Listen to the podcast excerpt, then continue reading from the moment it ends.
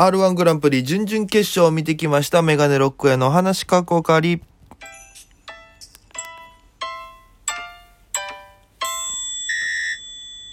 ぽいぽいメガネロックへです。よろしくお願いします。この番組は僕が毎日配信でお届けしております。アプリでお聞きの方、番組をクリップ、それ以外の方、ハートニコチャンネルタップ、応援よろしくお願いいたします。2000は行きたいということで、第262回目の放送でございます。えー、まあタイトルでも言った通り、えー、この間、R1 グランプリっていう一人芸の大会があるんですよ。ピン芸人の大会の準々決勝を見に行ってまいりまして、で、これ前日にチケット取ったんですよ。なんでかっていうと、あのーまその木曜日だったかな？木曜日、いや、違う、水曜日か。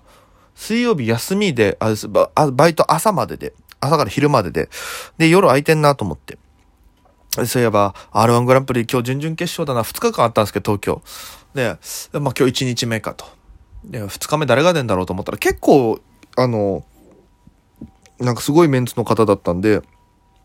見に行きたかったなと思って、何気なしにチケット吉本開いたんですよ。そしたら、まだ残ってて、え、マジってなって、その場で即決しまして、で、えー、チケット発見しましてね。で、あの、まあ、会場行って、まあ、チケット発見機みたいなのがあるんですよ。で、そのチケット発見機があるんで、そこでピッピッピッピッピッってやって、バーってチケット出てきて。で、今もうコロナ対策で、切る半券、ちっちゃい側の方に、で、名前と電話番号を書かなきゃいけないんですよ。で、名前と電話番号を書いて、で、あの、もぎりの人がもぎって、で、半券持ってみるんですけど、えー、それで、まあ、いざ、ルミネなんですけど、久しぶりのルミネでね、1年ぶりぐらいかな ?1 年以上ぶりぐらいに行きまして。で、えー後ろの席だったんですよね。で、作家さんも近くで審査員の。で、あ、いい席だと思って。で、あ、で、入ったらすぐぐらいに、この音響のとこから、大家さん、大家さんって聞こえるんですよ。いや、何のかなと思ってパッて見たら、あの、3日目っていう男女コンビがいるんですけど、吉本に。それの西条って女の子がいて、え、西条ってなった時に、パーマ大佐さんがその日出るんですよ。出たんですよ。あの、お世話になってる先輩の。で、パーマさんの音響で西条来てるのを知ってたんで、あの、三2回戦もそんな感じだったから、あ、で、あ、パーマさんの音響、あ、はい、つって、あ、なるほど、あれやるんだね、みたいな感じで。で、えー、まあ、席で見てまして。で、始まったら、えー、MC のレギュラーさん出てきて、すごいこう、なんか、いいリラックスのお客さんのこう、緊張を解いていくというか、すごく雰囲気を柔らかく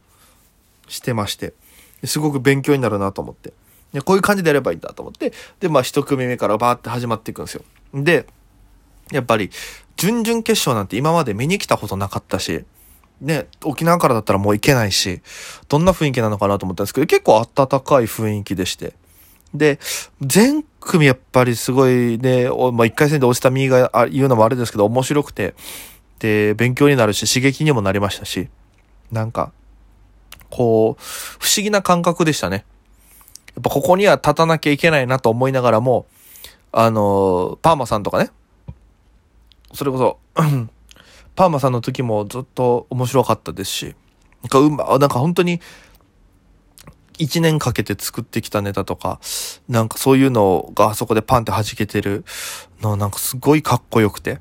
で、それこそ、えー、一、まあその地下ライブとかで、地下ライブというかそのね、ライブシーンでご一緒してる方々が出てきて戦ってて、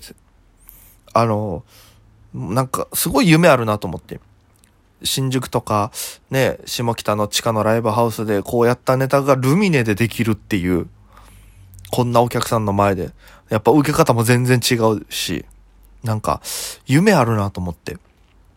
で、こうブロックごとどんどん進んでって、あのー、は宮城さんっていう、あの、このラジオでも話したことあるんですけど、僕とバイト先がもともと沖縄の時に、宮城さんが辞めたタイミングで僕が入ってみたいな。ツタヤの発信と進展なんですけど、宮城さんが辞めたタイミングで僕が入って、で、えーライブでご一緒した時に、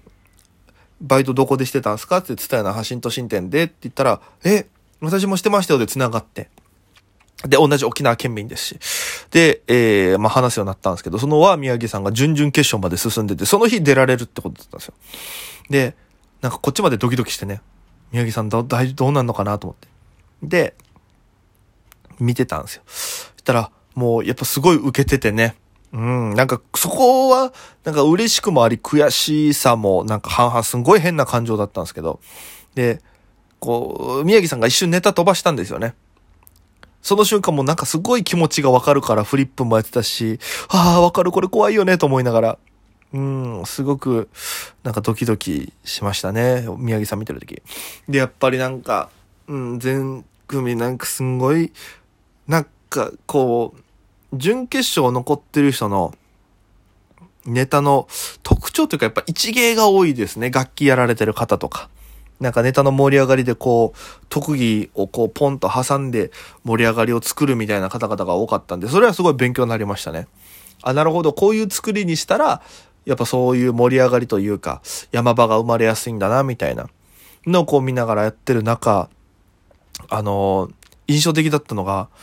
あの、僕も、もう一方的にも好きなピン芸人の方なんですけど、徳原旅行さんっていう方がいらっしゃって、普段はあの音使ったコントやってるんですけど、その日は設定がめちゃくちゃ面白いコントをやってて、音使わずに一人コントだったんですけど、最初のバラシから、ネタバラシからドッカンと受けてて、で、作家さんのそばの席だったんですけど、もうね、一個ずつこう、だんだんこう、フレーズだったり、パワーワードだったり、展開がこう、進むにつれて、作家さんも手叩きながら笑っててね、ドッカンドッカン来てて。で、ああ、これすごいなと思って。なんかもうこういう、多分この人決勝行くんだろうな、みたいな、なんか受け方してて、それはすごかったっすね。あー、テンション、なんか見てて、見てて、あ、すげえすげえってなって、かもう、あっという間に終わっちゃって。すごかったな。なんか、ああいう、今日一の受けみたいな空気感を味わえたのはやっぱすごいいいなと思いましたね。うん。やっぱり、いろんなネタ見て、だから高田ポルコさんとかもめちゃくちゃ受けてましたし、なんか、あんだけ受けた時の気持ちよさを、なんとなくわかるんで、羨ましいですよね、あの感じ。うん、あんなたくさんのお客さんの前でできて。ああ、だから、いや、勝たなきゃいけないなと思いまして、本当に。うん。いやうん、なんか、自分の今の課題と、えー、もろもろ見つかったんで、それをちょっと今後修正していきながら、いろんなネタを書いて、うん、試していきたいなと思っております。えー、今年は、メディア露出して、ある程度知ってもらってる状態、どうにかね、なんかネタパレとかのショートネタコーナーとか出て、面白そうとか出て、いい流れで R1 にこう向き合えたらなと思っております。ということで、えー、ご清聴ありがとうございました。それでは皆様、また今夜。